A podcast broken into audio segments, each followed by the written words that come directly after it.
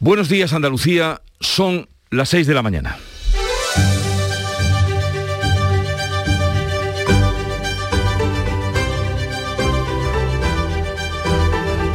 Despierta tu mente, descubre la realidad. En Canal Sur Radio, La mañana de Andalucía con Jesús Vigorra. Queridos oyentes, hoy tenemos que confesarles que en la radio estamos de luto porque se nos ha muerto Alberto Petengui Lachambre, más conocido y también querido como el Peti y otros tantos personajes y voces que él creó para la radio y que muchos de ustedes integraron en sus vidas como familiares.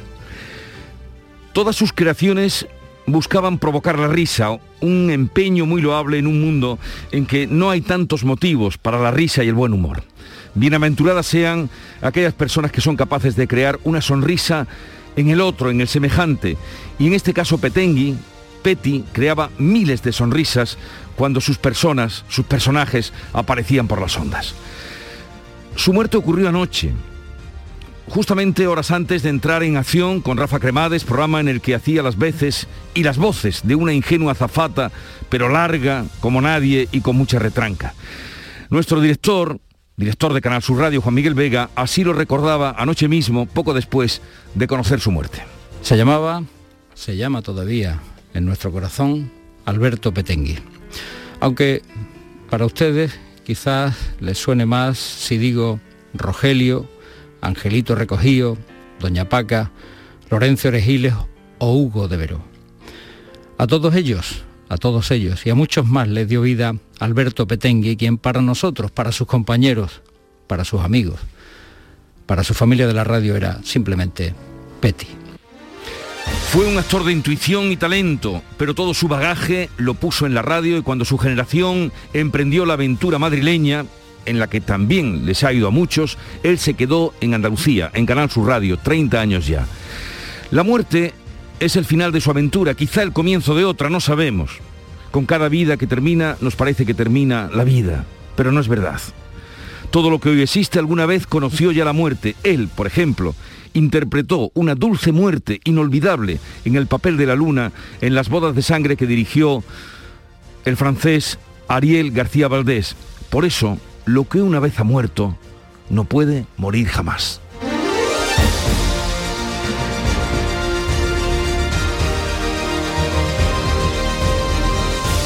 Hoy estará muy presente a lo largo de la programación de la radio, pero nuestra labor y nuestro, nuestra función es contarle la actualidad. A eso vamos, empezando por el tiempo. Este viernes vamos a tener cielos poco nubosos con intervalos de nubes altas en el litoral mediterráneo occidental y el levante de Almería, brumas y posibles bancos de niebla matinales en la vertiente mediterránea. Las temperaturas con pocos cambios, vientos de levante en el litoral mediterráneo que irán disminuyendo durante el día, soplará levante fuerte en el estrecho. En Canal Sur Radio, la mañana de Andalucía con Jesús Vigorra.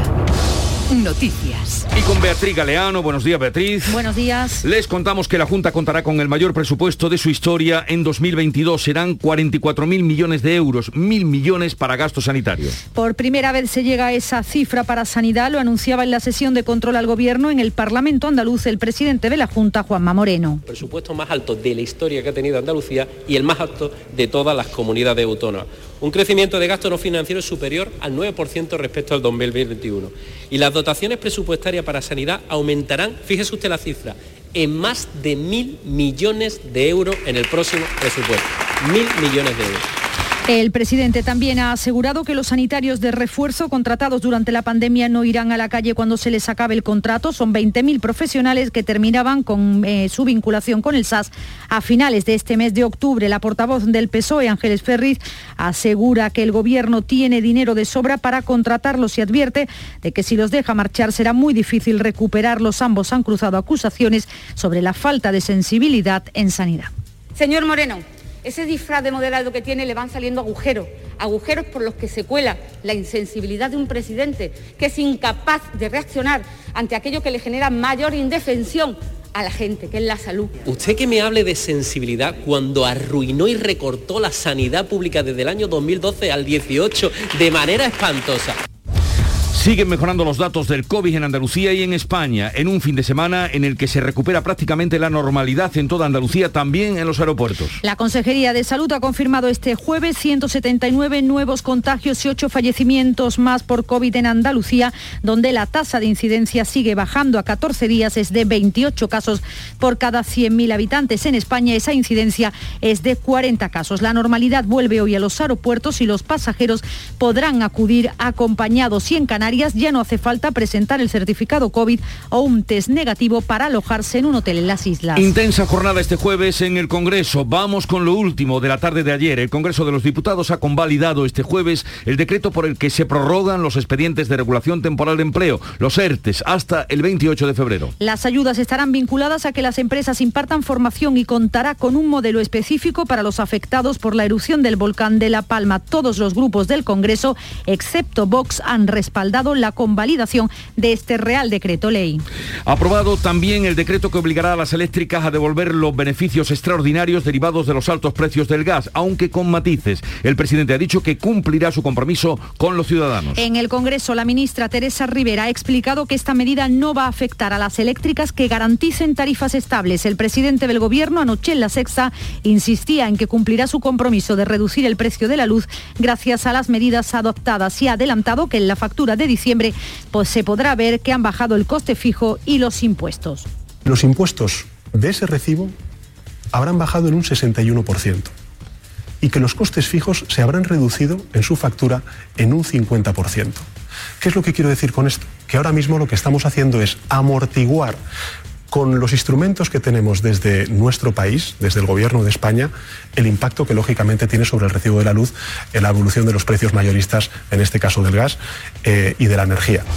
El Pleno del Congreso ha rechazado las dos enmiendas a la totalidad que han presentado los grupos de Vox y PP al proyecto de ley de garantía integral de libertad sexual, más conocido con el sí es sí, que sigue adelante en su tramitación parlamentaria. Una de las principales críticas de los populares es la definición del consentimiento expreso porque consideran que no respeta la presunción de inocencia del denunciado y rechaza que al desaparecer la distinción entre abuso y agresión se rebajen las penas para delitos más violentos. La ministra de Igualdad, Irene Montero, ha tendido la mano al PP para buscar su apoyo durante la tramitación. Me comprometo hoy como ministra a trabajar con ustedes en lo que sea necesario, señorías, en lo que sea necesario para que ustedes vuelvan al terreno de juego del Pacto de Estado y que la tramitación de esta norma termine con ustedes votando a favor. Las mujeres de este país, voten a quien voten, se merecen nuestro acuerdo. Sin duda hoy seguirán las reacciones al acuerdo del Gobierno y Partido Popular para desbloquear la renovación de los órganos institucionales. Ya hay acuerdo para renovar los cargos de Defensor del Pueblo, Tribunal Constitucional, Tribunal de Cuentas y Agencia de Protección de Datos. El último en agradecer al PP su paso adelante ha sido el presidente del Gobierno, Pedro Sánchez, lo hacía anoche en la sexta. Me gustaría pedirle, al igual que he reconocido el esfuerzo que han hecho por llegar a este acuerdo al Partido Popular, me gustaría pedirle que, en fin, que no hagamos una lectura de la legalidad ventajista y que si la Constitución nos mandata a cumplir eh, esa renovación eh, del Consejo General del Poder Judicial cada cierto tiempo, que son cinco años, pues que también lo hagamos en los próximos días. Los populares siguen reclamando un cambio en el sistema de elección de los miembros del Consejo, pero ven posible el acuerdo si se avanza en el refuerzo de la independencia judicial. En La Palma se ralentiza el avance de la lava después de una jornada, la de este jueves, que ha dejado imágenes espectaculares. La rotura del cono del volcán y la expulsión de gases a miles de metros de altitud han dado la vuelta al mundo. Son las mismas imágenes que desesperan cada vez más a los palmeros. En las últimas horas han sido necesarias nuevas evacuaciones y ya son 7.000 los desplazados. La lava ha afectado a 1.600 edificaciones, más de 1.500 han resultado ya destruidas por completo, entre ellas un supermercado y un polideportivo en las últimas horas. Una mujer ha perdido a uno de sus gemelos en una patera, dio a luz cuatro horas antes de ser rescatada en el sur de Gran Canaria. Una historia que nos llega desde el mar. La madre y el otro bebé han sido trasladados en helicóptero al hospital. A bordo de esa patera viajaban unas 50 personas, entre ellas varias familias, mujeres embarazadas y niños. En deportes comienza este viernes la jornada de liga en segunda división. Se enfrentan Eibar y Almería. Los andaluces defenderán el liderato. Guardado, centrocampista del Betis, ha regresado después de cumplir sus compromisos con la selección de México y también destacamos en golf. John Ram ha entrado con mal pie en el Estrella Dama Andalucía Master tras firmar una vuelta de 78 golpes que lo alejan de la cabeza. Estas son las principales noticias. Veamos las cabeceras de los periódicos que ya ha revisado Bea, Bea Almeda. Buenos días. Dos Beatrices. muy buenos días. Adelante. Comenzamos con el diario de Cádiz. No hay personal para tanta demanda. Es el antetítulo de este titular. La Junta reclama más plazas en medicina ante la falta de facultativos. La Consejería de Salud alerta de que la bolsa de empleo está a cero en Andalucía. Leemos en el diario de Sevilla hoy que el campo colapsa, la avenida de la Palmera, los agricultores andaluces protestan en Sevilla contra la nueva PAC. En Granada, hoy la Junta presupuesta un gasto récord de 43.800 millones para 2022 y en Málaga críticas por la partida irrisoria del Gobierno para el tren litoral. Sepan los cordobeses que San Rafael se queda sin peroles en los billares por la prohibición de hacer fuego. Lo leemos en el Día de Córdoba. Y en la prensa nacional encontramos en el país que los cambios en la factura diluyen las diferencias entre tramos. Ya no importa a qué hora poner la lavadora. Los cambios de la factura eléctrica, aprobados en septiembre, eh, han desvirtuado el sistema de horas Valle. Sigo con la portada de ABC. El gobierno ocultó que Delcy Rodríguez llegó a España para reunirse con Zapatero y en el mundo el pacto con el Partido Popular resta poder a Sánchez para negociar el Consejo General del Poder Judicial. Así viene hoy la prensa y esta es la agenda informativa del día.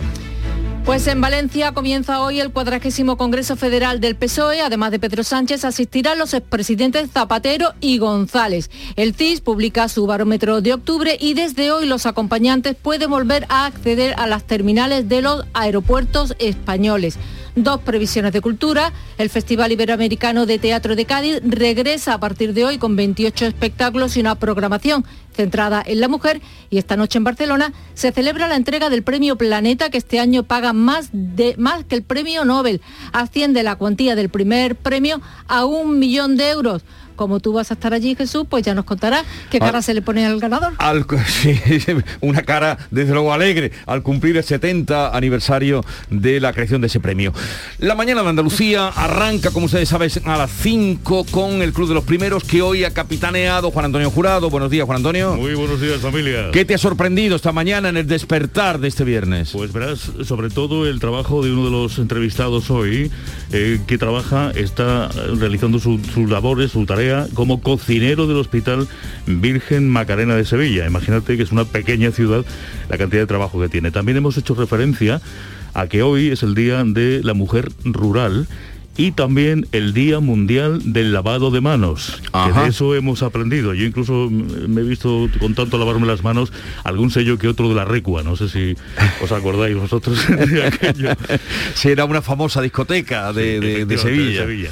Y bueno, está claro que la gente no se lava en exceso las manos, sino de una forma adecuada. Y esa ha sido la conclusión a la que hemos llegado. Bueno, buen fin de semana, Juan Antonio. Buen fin de semana, familia. Y esta es la música que nos llega desde Canal Fiesta Radio. ¿Cómo lo hago con el mundo que guardé para enseñarte si tuviera el poder de darle a todo la vuelta? Ganaría tiempo para ir a buscarte. Me olvido de todo, me olvido de mí, me olvido del tiempo. Es Vanessa Martín, la han reconocido por su fuerte personalidad. Eh, hábito de ti, que fue número uno en octubre de 2017 en Canal Fiesta Radio. Que nos arrojaba más de mil motivos ¿Qué les puedo contar del día de hoy? Que a partir de las 8 vamos a entrevistar al director del aeropuerto de Sevilla, Sergio Millanes Vaquero, porque eh, se permite a partir de hoy la entrada ya de los acompañantes, familiares, esas imágenes de despedida que antes estaban vetadas, no se podía entrar al aeropuerto, ahora ya pueden acceder los acompañantes a los viajeros.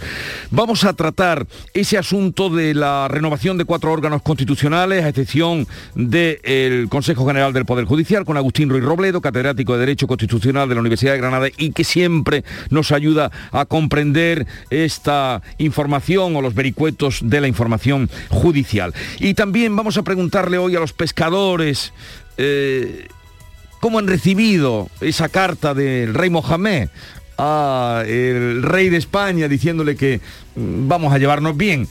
¿Eso cómo lo viven los pescadores? Que alguna repercusión pensamos que puede tener. En el tema del día, hoy vamos a dedicar a recordar, tenemos mm, cientos, miles de grabaciones de nuestro compañero eh, Petengui, Peti, Hugo de Veró, y vamos a recrear y también con ustedes lo que recuerdan de él y, sus fragmentos de, vida vividos en la radio. Joaquín Moekel vendrá como cada miércoles, cada miércoles, cada viernes, perdón, a partir de las diez y media, es su día. Luego hablaremos de la Andalucía de Bernardo, que hoy nos lleva por algunos modelos únicos de arquitectura que se dan en nuestra tierra. También les vamos a contar cómo Canal Sur Radio va a seguir y va a vivir con ustedes, estén donde estén, la salida del gran poder de su basílica y terminaremos eh, ya con nuestros compañeros hablando de flores, porque ha sido un andaluz en concreto una floristería sevillana, la que ha ganado el gran premio, el mejor premio de artesanos floristas. Se llama Julio Boza y hoy estará con nosotros en la mañana de Andalucía. 6, 16 minutos de la mañana. La mañana de Andalucía con Jesús Vigorra. Un cocido de versa cocinado con aneto quita el sentido. Porque en aneto hacen el caldo como se ha hecho siempre. Versa, carne, garbanzo, con todos sus avíos. Vamos, que está para cantarle. Sin exagerar. Rueda, rueda, rueda. Este año seguimos rodando. Llega el undécimo Salón del Motor de Ocasión de Sevilla del 28 de octubre al 1 de noviembre. Turismos, motocicletas y vehículos profesionales, kilómetro cero seminuevos y de ocasión de las principales marcas y modelos. Undécimo Salón del Motor de Ocasión de Sevilla del 28 de octubre al 1 de noviembre en Cibes. Seguimos rodando. La mañana de Andalucía con Jesús Vigorra un programa informativo. Además, el Constitucional también se ha pronunciado sobre... De entretenimiento. Arturo Pérez Reverte, buenos días. Buenos días. Que te ayuda. Señor Calatayú, buenos días. Hola, buenos días. Y te divierte. Las mañanas de Andalucía son mejor. La mañana de Andalucía con Jesús Vigorra. De lunes a viernes desde las 5 de la mañana. Quédate en Canal Sur Radio. La radio de Andalucía. Ampliamos ya alguno de esos asuntos que les avanzábamos hace unos minutos y empezamos a conocer más datos sobre cómo va a ser el presupuesto andaluz de 2022. Eh, será, ya sabemos, el más alto de la historia. Lo ha anunciado en el Parlamento el presidente de la Junta, Juanma Moreno. Se acercará a los 44.000 millones de euros y se destinarán más de mil por primera vez al gasto sanitario.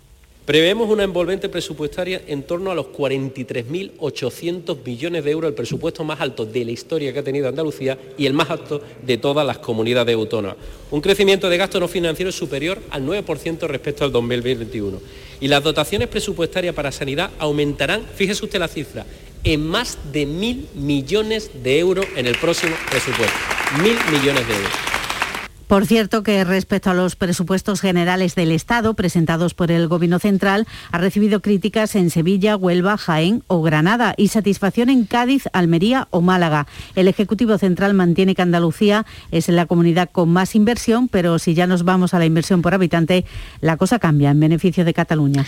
También el presidente de la Junta aseguraba ayer en esa sesión de control que los 20.000 sanitarios contratados para reforzar la sanidad durante la pandemia no irán a la calle a final de este mes de octubre. En la sesión de control en el Parlamento, la portavoz socialista Ángeles Ferriz pedía a Juanma Moreno que se comprometiera con ellos antes de que acaben sus contratos el 31 de octubre. Ambos cruzaban acusaciones sobre la falta de sensibilidad en la sanidad. Y urgente, muy urgente, que hoy, aquí, en este Parlamento, se comprometa usted a que el 31 de octubre 20.000 profesionales sanitarios no irán a la calle. Fíjese usted, yo ya le digo que esos 20.000 no van a ir a la calle, pero le digo otra cosa, no hay, no hay ningún tipo de apoyo por parte del Gobierno central en ningún tipo de refuerzo. A principios de año, la Junta va a aprobar un decreto que reducirá los plazos de ocupación de plazas a los funcionarios tras las oposiciones o promoción interna. En cuatro meses van a quedar resueltos. Lo ha anunciado el consejero de la presidencia, Elías Bendodo, en la inauguración en Sevilla de un congreso sobre gestión del trabajo de los empleados públicos. Al menos cada cuatro meses se realizará una oferta de puestos y una resolución de adjudicación. El objetivo, sin duda, no es otro que las personas que hayan superado esos procesos selectivos puedan cumplir sus expectativas en el menor tiempo posible. Adelante, Andalucía se muestra dispuesta a reponer los fondos que reclama la mesa del Parlamento por el alquiler de dos pisos para los diputados de otras provincias que recibían dietas por los em, desplazamientos. El diputado no escrito, Nacho Molina, ha explicado a Canal Sur Radio que asumen un error contable del que asegura que no han tenido conocimiento hasta ahora un intento de desprestigiar la imagen ética irreprochable de mi compañera Teresa y del resto de compañeras del grupo en base a una información que manejaban hace cuatro meses que ni siquiera nos han trasladado y que hubiéramos podido corregir de un plumazo algo por lo que señala sus antiguos compañeros de Izquierda Unida, esta formación ha declinado hacer declaraciones a esta emisora. Y nos ubicamos ahora en el Congreso de los Diputados, porque este jueves tuvo una jornada intensa. Lo último, la prórroga de los ERTES hasta el 28 de febrero de 2022. Todos los grupos del Congreso, excepto Vox, han respaldado este proyecto de ley por el procedimiento de urgencia. Es el sexto acuerdo social que se alcanza en defensa del empleo desde que estalló la crisis motivada por el COVID. Así lo decía en la defensa del decreto la ministra de Trabajo, Yolanda Díaz, quien aseguraba que la protección de los ERTE sigue siendo necesaria porque es la pasarela de acceso a unas exoneraciones de la seguridad social que distinguen y reconocen ese compromiso empresarial. Así, el Real Decreto Ley 1821 ha establecido mecanismos de incentivación de la formación por parte de las empresas. El Gobierno ha logrado también en el Congreso sacar adelante la convalidación del polémico Real Decreto para recortar los ingresos de las grandes eléctricas, aunque eso sí ha suavizado las condiciones. La vicepresidenta y ministra Teresa Rivera ha explicado que esta medida solo afectará a aquellas eléctricas que repercutan los elevados costes del gas en el recibo de la luz, no a las que garanticen tarifas estables. Y el presidente del Gobierno insistía anoche en la sexta en que mantendrá su compromiso con los ciudadanos. El, compromiso del Gobierno de España, lo tenemos estudiado, es que cuando termine el año, el promedio de la factura de la luz que cualquier ciudadano que nos esté viendo haya pagado en 2018 va a ser semejante, lógicamente descontada la inflación, a lo que paguemos en 2021.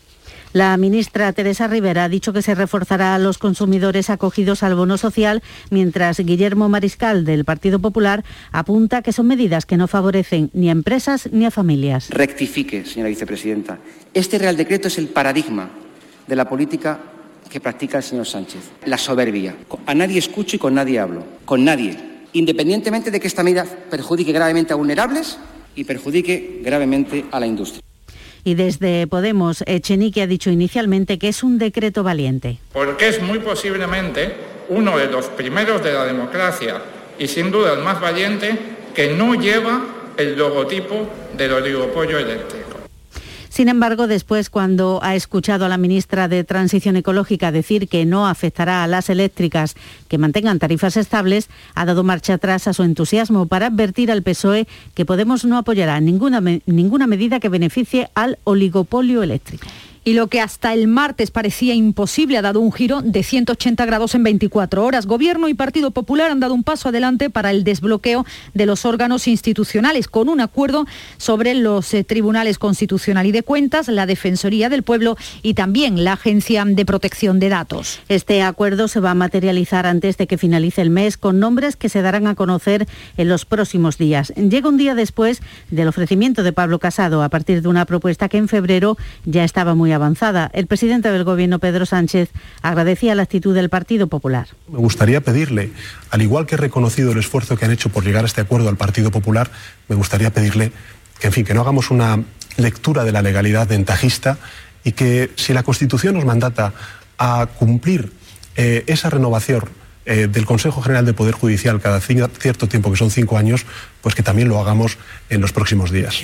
Los populares siguen reclamando un cambio en el sistema de elección de los miembros del Consejo, pero ven posible el acuerdo si se avanza en el refuerzo de la independencia judicial. Teodoro García Gea. Y esto es un ejemplo de que si al Partido Popular lo buscan en los grandes acuerdos y en los grandes consensos, el Partido Popular estará en los grandes acuerdos y en los grandes consensos siempre que ello refuerce las instituciones de nuestro país, no las debilite, refuerce la independencia judicial, no la debilite. El secretario general del PP que ha subrayado que el pacto es entre PP y PSOE, algo que rechaza la ministra Ione Belarra de Unidas Podemos, que sigue considerando que el PP está en rebeldía. Y el Pleno del Congreso ha rechazado también las dos enmiendas a la totalidad que han presentado los grupos de Vox y Partido Popular al proyecto de ley de garantía integral de libertad sexual, a la ley del sí es sí, que continúa ahora su tramitación parlamentaria. Una de las principales críticas de los populares es la definición del consentimiento expreso, porque consideran que no respeta la presunción de inocencia del denunciado y rechaza que al desaparecer la distinción entre abuso y agresión se rebajen las penas para los delitos más violentos. La ministra de Igualdad ha tenido la mano al PP para buscar su apoyo durante la tramitación de esta ley, conocida como ley del solo sí es sí. Me comprometo hoy como ministra a trabajar con ustedes en lo que sea necesario, señorías, en lo que sea necesario para que ustedes vuelvan al terreno de juego del Pacto de Estado y que la tramitación de esta norma termine con ustedes votando a favor. Las mujeres de este país, voten a quien voten, se merecen nuestro acuerdo. Más duro ha sido el enfrentamiento con vos. La diputada Carla Toscano vestía una camiseta con el lema No Me y hoy comienza en Valencia el Congreso Federal del Partido Socialista que pretende mostrar una imagen de unidad en torno al presidente del Gobierno y secretario general eh, socialista Pedro Sánchez. La organización ha programado el acto político el domingo por la mañana como clausura tras la votación del Comité Federal y la nueva ejecutiva que conformará Sánchez una vez renovado su cargo de secretario general.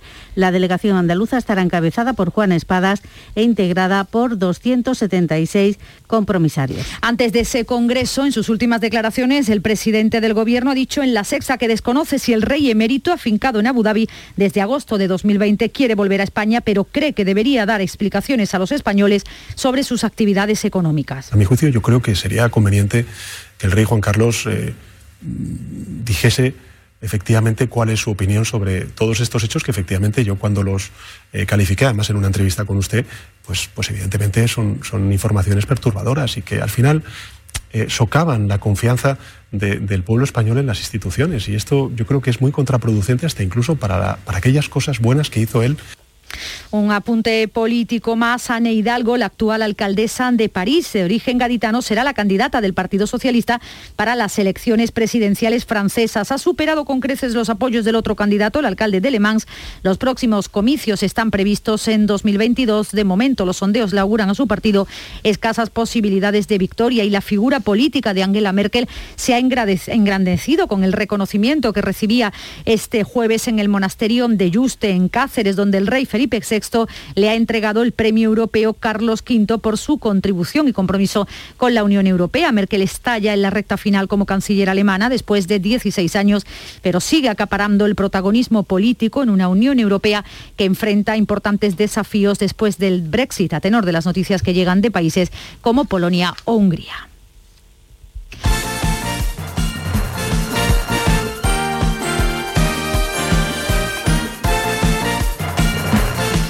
6 y 28 minutos de la mañana, tiempo para la información del deporte con Antonio Camaño. Buenos días. El Sevilla afronta este domingo el retorno a la liga con su delante el Celta de Vigo, una cita ideal para dejar atrás la derrota en Granada y seguir en la lucha por los puestos altos de la tabla clasificatoria. Con muchas ausencias de Lopetegui, pero con la buena noticia de que en el día de ayer empezó a recuperar ya a los jugadores internacionales como Agustinson, Delaney, Dimitrovic, Gudel, Bono y Munir ya están a las órdenes de Lopetegui para preparar ese partido del próximo domingo a las 4 y cuarto ante el Celta de Vigo. Como dice uno de sus jugadores importantes, el Vigués Brais Méndez, el Sevilla, a pesar de la derrota ante el Granada, un equipazo. Conocemos el Sevilla y sabemos cómo juegan, sabemos que tienen una plantilla extraordinaria, que pues tienen jugadores en todas las posiciones no uno, sino, sino dos o más incluso, que pueden rendir a un altísimo nivel y vamos a intentar contrarrestar sus, sus armas para poder quedarnos los tres puntos. Y Almería y Eibar se enfrentan en un duelo de gallitos que abrirá esta noche la jornada décima en segunda división, donde los almerienses hacen la defensa del liderato.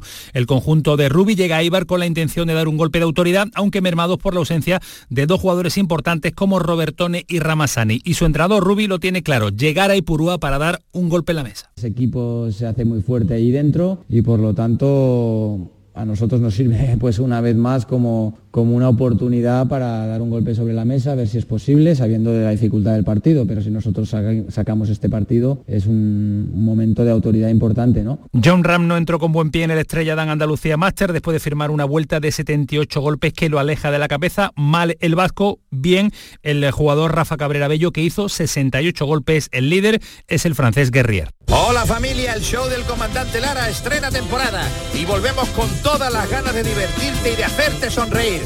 Y con notición, ya puedes asistir como público. Así que si quieres venir a disfrutar del programa, envíanos un correo electrónico a la siguiente dirección. invitadoscomandante@rtva.es. El show del comandante Lara.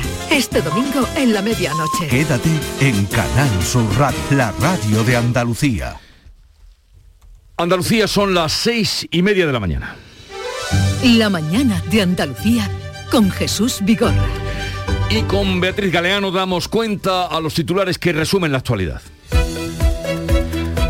Los presupuestos de la Junta de Andalucía para 2022 serán los más altos de la historia. Juanma Moreno asegura que se acercarán a los 44.000 millones de euros y se destinarán más de 1.000 al gasto sanitario. Además, se ha comprometido a mantener en sus puestos a los 20.000 sanitarios contratados durante la pandemia. Los ERTE se prorrogarán hasta el 28 de febrero de 2022. Es el sexto acuerdo social que se alcanza en defensa del empleo desde que estalló la crisis motivada por el coronavirus. En esta prórroga, la formación tendrá un papel central, según la ministra de Trabajo. La luz vuelve a subir hoy un 7,5% hasta su segundo precio más alto de la historia, 231,82 euros megavatio hora. En un día en el que el Gobierno ha logrado sacar adelante en el Congreso la convalidación del polémico Real Decreto para recortar los ingresos de las grandes eléctricas, pero suavizará el recorte a aquellas que ofrezcan precios razonables. Hoy sabremos si las encuestas del CIS pasan factura al Gobierno. El Centro de Investigaciones Sociológicas va a publicar este viernes su barómetro de octubre que va a medir cómo ha influido los votantes asuntos como el acuerdo de presupuestos entre el PSOE y Podemos o las subidas de la luz. Gobierno y Partido Popular acuerdan el desbloqueo de cuatro órganos institucionales. El Tribunal Constitucional, el Tribunal de Cuentas, la Defensoría del Pueblo y la Agencia de Protección de Datos podrán renovarse, aunque aún queda el escollo del Consejo General del Poder Judicial. Los populares ven posible el acuerdo si se avanza en el refuerzo de la independencia de los jueces. Las coladas del volcán de La Palma se ralentizan. Es por todo lo que va destruyendo a su paso, pero aún expulsa tanto magma que se ha desbordado el cráter tras las últimas evacuaciones. Ya hay 7.000 desplazados y 1.500 edificaciones destruidas. Esta noche se falla el premio Planeta de Novela, el de mayor cuantía en el ámbito literario. La dotación económica se ha doblado hasta el millón de euros, supera incluso a la cuantía del premio Nobel en su vigésima séptima edición. Ha logrado un récord de participación con más de 600 candidatos.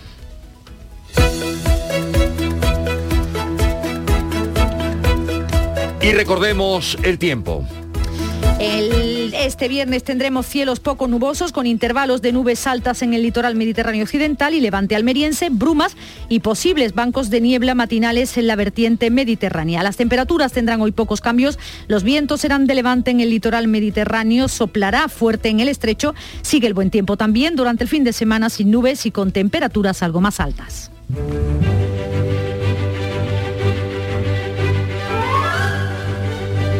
Hoy es un día muy popular en el calendario del Santoral, Santa Teresa de Jesús, reformadora del Carmelo, madre de las carmelitas descalzas y de los carmelitas descalzos, título mm, debajo de su estatua en la Basílica Vaticana, que así se recoge, esta eh, madre de las carmelitas descalzas y de los carmelitas descalzos. Digo por si alguna vez van y lo miran, que sepan que está allí puesto, no les dejarán patrona de los escritores católicos y doctora de la Iglesia. Y como acabamos de dar cuenta en eh, los titulares, el Premio Planeta precisamente siempre se falla el 15 de, octubre. Esto lo sabía, el Día de Santa Teresa. Pues yo no lo sabía. Es un acto de amor. Porque a la, lengua, a la literatura. No, a su mujer. Porque José Manuel Lara... José Manuel Lara, el marqués del Pedroso, Sí, sí, es verdad. sí, instituyó este premio en, eh, en el día de la festividad o la onomástica de su mujer. Ah, Santa y Teresa. siempre ha sido, no falla ni un día. Bien, el día de hoy, 15 de octubre, 1917, un pelotón de ejecución fusila en el bosque de Biensan, cerca de París, a la célebre espía y bailarina Mata Hari, condenada por pasar información a Alemania. Eso ocurrió tal día como hoy, 1917. Y tal día como hoy, de 1992, presentación en Madrid de la vigésimo primera edición del diccionario de la Real Academia Española, que incorporaba entonces 5.000 nuevas voces. Tal día como hoy. Aquello ha quedado ya mm, todo digitalizado, además la mayoría de...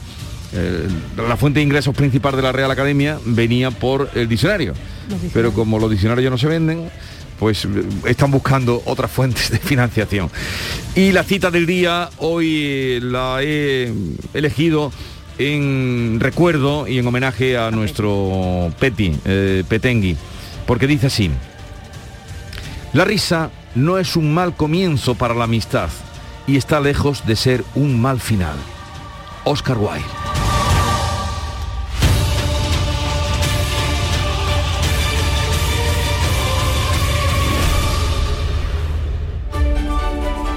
Y ahora, segundo vistazo a la prensa del día que nos trae Bea Almeda. Adelante.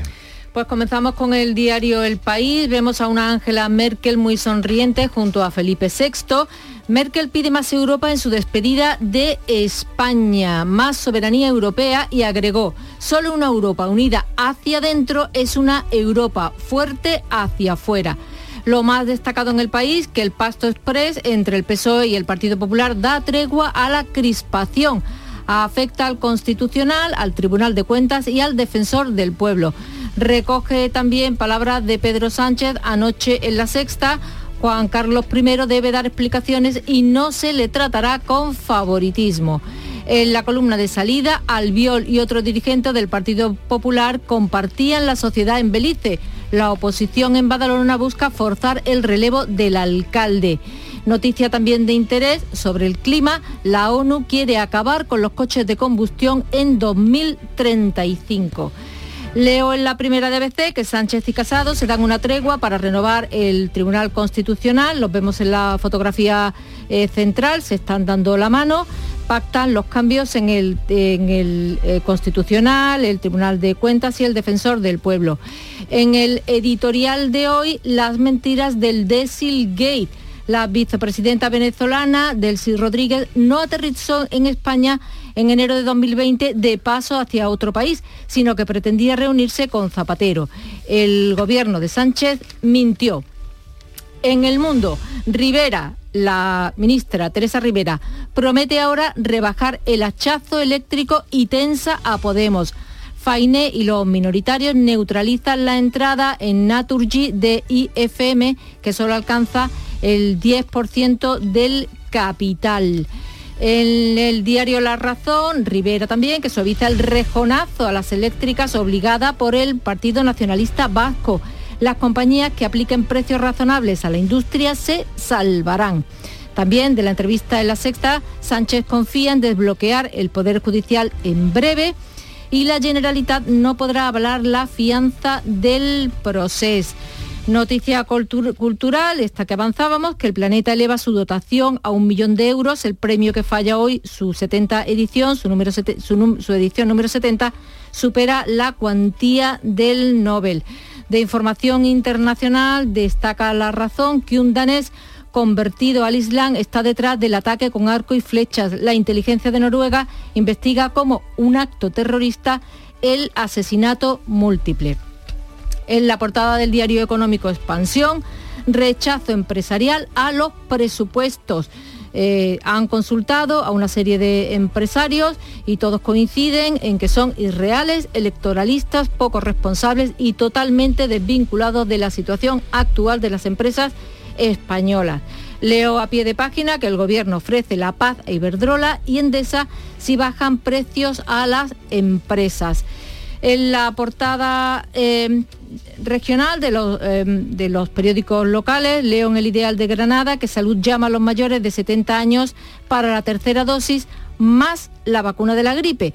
En Granada representa un colectivo de más de 120.000 personas y todavía hay 60.000 granadinos de la población diana sin ninguna dosis. La voz de Almería, el recorte en el AVE enfada a partidos y empresarios. Y noticias del mercado inmobiliario. Salen a la venta casi 1.900 inmuebles de la provincia con rebaja. En el diario de Cádiz, protesta del campo andaluz, agricultores gaditanos y de toda la comunidad colapsan Sevilla y piden una PAC más justa. Le dedican la fotografía central, una hilera bastante larga de tractores en la avenida de La Palmera. En el ideal de Jaén, los niños toman el ferial en su día, noticias recogen una imagen de la feria de Sanlúcar, de los cacharritos, con los niños eh, disfrutando. Y en, en Huelva Información, empresarios y sindicatos se plantan ante unos presupuestos ridículos. Llegamos así a las 6.40 minutos de la mañana. Sigue ahora la información en Canal Sur Radio. En el origen está la clave. ¿Quieres volver a lo esencial? Hay un programa de desarrollo rural para ti. Para ti, que quieres emprender un camino cerca de la tierra. Estos programas te ofrecen la oportunidad que estabas buscando. La Red Rural Nacional pone a tu disposición ayudas para iniciar tu proyecto vital en el entorno rural. Eres origen. Conecta con el desarrollo rural. Red Rural Nacional, Ministerio de Agricultura, Pesca y Alimentación, Gobierno de España. ¿Quieres trabajar en la construcción? La Fundación Laboral de la Construcción ofrece cursos gratuitos con mucha salida laboral para personas desempleadas. Entra en andalucía.fundacionlaboral.org y encuentra todos los cursos, fechas, requisitos, competencias, ocupaciones, etc. y forma parte de un sector que te necesita. Subvencionados por la Consejería de Empleo, Formación y Trabajo Autónomo de la Junta de Andalucía y el Ministerio de Educación y Formación Profesional. Humor, ingenio, música en directo. Entrevistas. Todo lo tienes en el show del comandante Lara. Y te esperamos los domingos en la medianoche para que disfrutes de la radio más original y divertida. ¡Vas a flipar! ¡Síguenos! El show del comandante Lara. Este domingo en la medianoche. Quédate en Canal Sur Radio, la radio de Andalucía. La mañana de Andalucía. Vamos con los datos del coronavirus. Mejoran esas cifras que hacen referencia a la pandemia en Andalucía. La Consejería de Salud ha confirmado este jueves 179 nuevos contagios y 8 fallecimientos por el COVID, donde la incidencia acumulada sigue bajando. La tasa a 14 días está ya en 28 casos por cada 100.000 habitantes. En los hospitales hay ingresadas 210 personas. En toda España esa incidencia acumulada está en 40 casos. Así lo comunicaba Sanidad este jueves una jornada en la que se notificaban menos de 2.000 nuevos contagios. Novedades eh, porque mejoran esos datos, pues a partir de este viernes los pasajeros van a poder acudir acompañados a los aeropuertos al eliminarse las restricciones en el acceso a las terminales por la pandemia. Hoy va a entrar en vigor el decreto que suprime los límites impuestos por el Gobierno en julio de 2020 que solo permitían el acceso al aeropuerto a los pasajeros que tenían billete o tarjeta de embarque en las seis horas anteriores a la salida de ese vuelo, así como a los acompañantes estrictamente necesarios. Solo se permitía acompañantes a los menores o a personas con movilidad reducida. Y Andalucía ha sido la primera comunidad en iniciar la campaña de vacunación contra la gripe. La vacuna comenzaba a administrarse este jueves en residencias de mayores y también a personal sanitario. A partir del día 18 se pondrá a quienes tengan patologías crónicas y sucesivamente al resto de la población a partir del próximo lunes. La Junta ha anunciado la compra de 1.600.000 dosis y anima a los andaluces a vacunarse porque aseguran es la mejor herramienta para prevenir la enfermedad y también porque se espera un invierno con un alto número de enfermedades eh, de infecciones respiratorias. El consejero de Salud, Jesús Aguirre, asegura que la vacuna de la gripe es de alta calidad y que se va a administrar a la vez que la del coronavirus y el neumococo. Es la primera vez que todas las vacunas que hemos adquirido son tetravalentes. Pero además hemos adquirido un, unas vacunas eh, con gran inmunogenicidad. Es decir, son vacunas que llevan mayor cantidad de sustancias y provocan mayor reacción para fabricación de anticuerpos. Y son precisamente las que vamos a utilizar en residencias.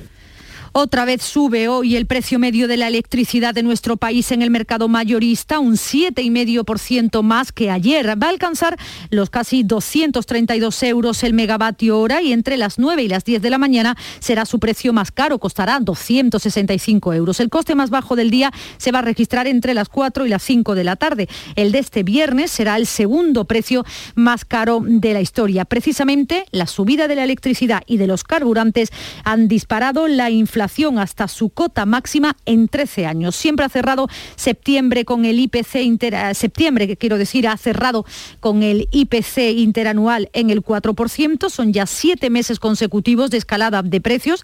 La luz en septiembre ha costado un 44% más que en el mismo mes del año pasado y el precio de los combustibles ha sido un 42% superior. Y así encajan las familias la subida de este coste de la vida. Te tienes que recortar porque, ya digo, son más gastos, menos beneficios. Todo ha subido muchísimo. La luz ya sale de comer aparte, pero bastante más cara. Cuando no tengo dinero, pues no cojo el coche y me voy andando. Intento economizar. En Andalucía esos datos son ligeramente peores con una subida interanual del IPC del 4,1%. Y todas las organizaciones agrarias se han manifestado este jueves eh, por las calles de Sevilla para protestar por el reparto de las ayudas de la política agraria común que pretende el Gobierno central en Andalucía. La vara de medir de las ayudas que llegan desde Europa, dicen los agricultores, que perjudica a la agricultura en Andalucía, donde se van a perder unos 200 millones de euros. El reparto entre comunidades afirman, como lo está planteando ahora mismo el Gobierno central y el Ministerio de Agricultura, es desigual, lo que podría llevar a la ruina en el campo. Escuchamos al secretario general de Asaja, a Eduardo Martín. Muchos fondos salen de los agricultores y ganaderos de Andalucía hacia los agricultores y ganaderos de otras regiones. Yo no quiero mal para nadie, bien lo sabe, no queremos nunca mal. Cualquier reforma de este calado no debe haber nunca grandes perdedores ni grandes ganadores. Y hoy por hoy, con la propuesta que hay, la gran perdedora es Andalucía y los perdedores son los agricultores y ganaderos de Andalucía.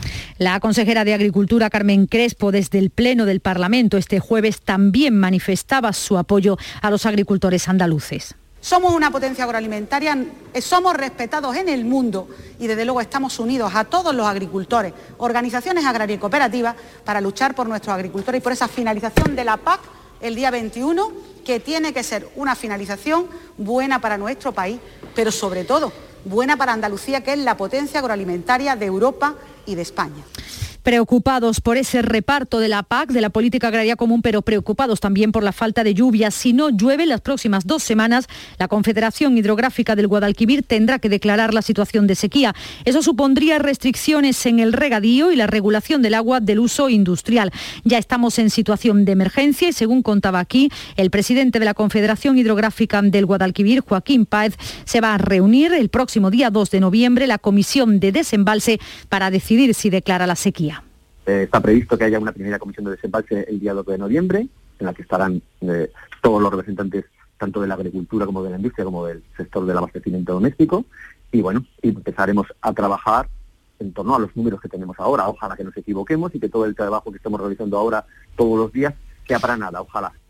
Mejores noticias llegan desde el olivar. La comercialización de aceite de oliva no para de dar buenas noticias. Se cierra la segunda campaña consecutiva con ventas históricas, con una comercialización prácticamente igual que la de la campaña pasada, pero con precios en origen un 65% más altos y con unas salidas en el último mes de campaña superiores a las 132.000 toneladas. Los datos los ha publicado la Agencia de Información y Control Alimentarios y reflejan una producción acumulada de aceite de oliva de casi 1.400 toneladas. Cristóbal Cano es el secretario de UPA en Andalucía. Que no sobra aceite, sino que sobra especuladores del sistema, que no hay un excedente estructural de esa producción de aceite de oliva y los datos están ahí. En esos últimos 30 años que decíamos, la producción ha ido eh, de la mano de la comercialización no ha sobrado nunca ni un kilo de aceite de nuestra almazara sin venderse. Lo que hay que seguir es insistiendo en esas buenas prácticas comerciales y también apoyarse en las nuevas herramientas que tenemos, como el mecanismo de autorregulación o el nuevo decreto de calidad y trazabilidad Vamos con otros asuntos. Una mujer ha perdido a uno de sus gemelos en una patera. Dio a luz cuatro horas antes de ser rescatada. Ha ocurrido en el sur de Gran Canaria. La madre y el otro bebé han sido trasladados en helicóptero al hospital. A bordo de esa patera viajaban 50 personas. Entre ellas habían varias mujeres embarazadas y también varios niños. Y en Málaga ha quedado desarticulada una organización criminal dedicada a la, traza, a la trata de mujeres. La Policía Nacional ha liberado a 14 víctimas entre ellas una menor. Y nos vamos a situar ahora en Barcelona porque hoy se falla el premio Planeta, que cumple 70 años, 70 ediciones con récord de, de participación con más de 600 candidatos. Allí está Vicky Román sorpresa incluso para quienes se han presentado en este año de récord de participantes, 654, entre los que estará el ganador de ese millón de euros con los que el planeta se va a dotar desde ahora y que supera así en cuantía al Nobel, aunque el presidente del Grupo Planeta, José Creueras, no entra a comparar. El planeta ha sido el, el premio mejor dotado, ya lo era ahora de la literatura en español. No entramos en competencia con, con otros premios. Es simplemente, eh, como he dicho, un reconocimiento al esfuerzo y al talento y a la acogida que tienen los autores con el premio. Voy a seguir impulsando lo que es el Premio Planeta. Tras una cena presidida por los Reyes, sabremos quién se lleva tan sustancioso galardón.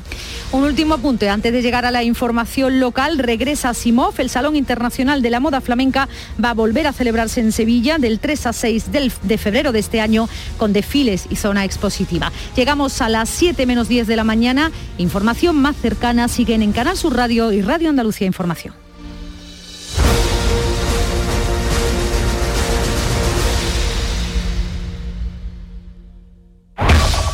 En la mañana de Andalucía de Canal Sur Radio, las noticias de Sevilla. Con Pilar González.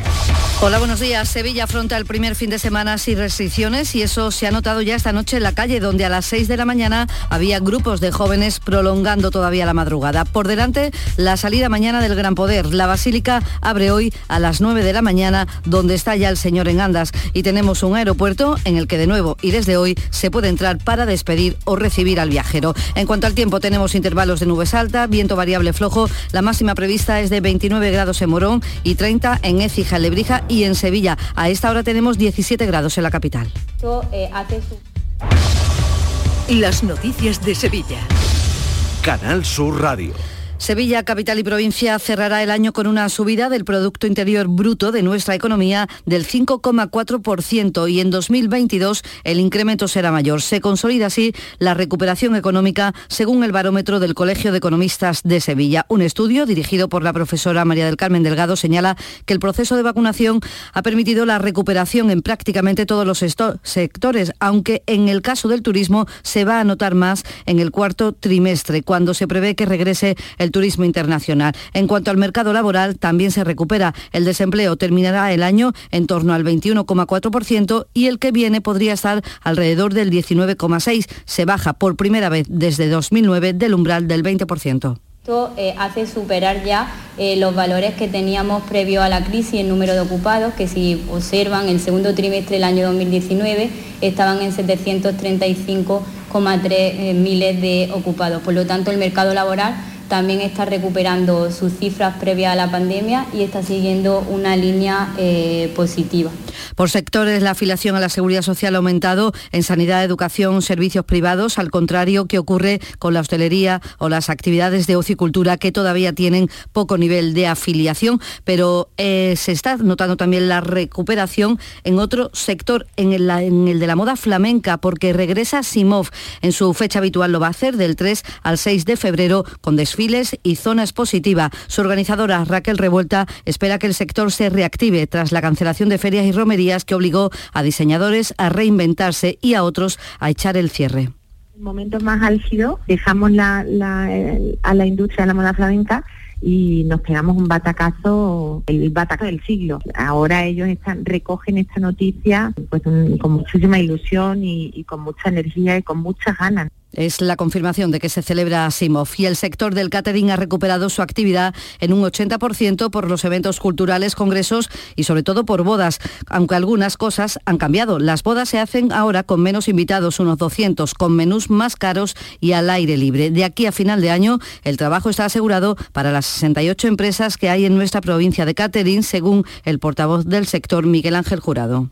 Las bodas ahora, las que a final de año, son bodas de mediodía. Siempre que el tiempo lo permita, las bodas se están haciendo afuera en vez de hacerlas en el interior, montándose unas carpas, una estructura con unas velas y se está potenciando hacerlo al aire libre. Tenemos la ventaja de que ya el aforo pues, se ha eliminado a partir de, de hoy que estamos ya en nivel cero. Y Renfe amplía desde este viernes la oferta del AVE Sevilla-Madrid con cuatro trenes. Se recuperan los que tienen salida de la estación de Atocha a las 3 y a las 6 de la tarde y de Sevilla-Santa Justa a las 4 menos cuarto y 7 menos cuarto de la tarde. La compañía eleva así a 144 el número de trenes semanales en esta relación. Cada día laborable serán 22 los trenes que unan ambas capitales, 11 por sentido, 24 trenes los jueves. Son las 6 de la mañana y 54 minutos. Porque realizar una obra eficaz y eficiente en Sevilla es posible. Revesan. Contamos y trabajamos con arquitectos, administradores de fincas y para particulares, llevando a cabo sus proyectos con la calidad y seriedad que nos caracteriza. Contáctenos en revesan.es. Revesan, transformando Sevilla. En Canal Sur Radio, las noticias de Sevilla.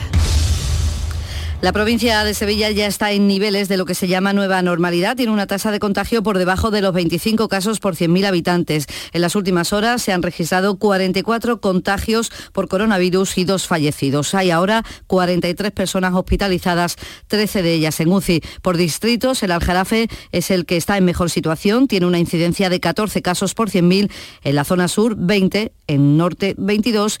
En el distrito este, 26. Y en la capital es de 29. El alcalde de Sevilla, Juan Espadas, ha pedido prudencia a los sevillanos para que sean capaces de mantenerse en ese nivel de alerta cero en el que estamos. Una oportunidad para demostrarlo es el próximo sábado, ante la gran afluencia de visitantes y público que habrá en Sevilla para ver al gran poder colaboración porque significa efectivamente un volumen de recursos y de movilidad, de movilización de efectivos muy importante de servicios municipales. Después de dos años prácticamente de, sequía en este tipo de eventos, pues eh, como siempre eh, hay que extremar todas las precauciones pide prudencia para ver al gran poder porque se prevé una gran afluencia de público. De hecho, hoy a las 9 de la mañana abre ya las puertas la Basílica del Gran Poder, donde está expuesto el señor en Gandas, como saldrá el sábado hacia los pajaritos. Por otro lado, el alcalde de Sevilla ha asegurado que los presupuestos generales del Estado serán históricos para la ciudad en inversiones en materia de vivienda o movilidad y también en eficiencia energética. Espadas asegura que todos los proyectos en marcha tienen dinero presupuestado,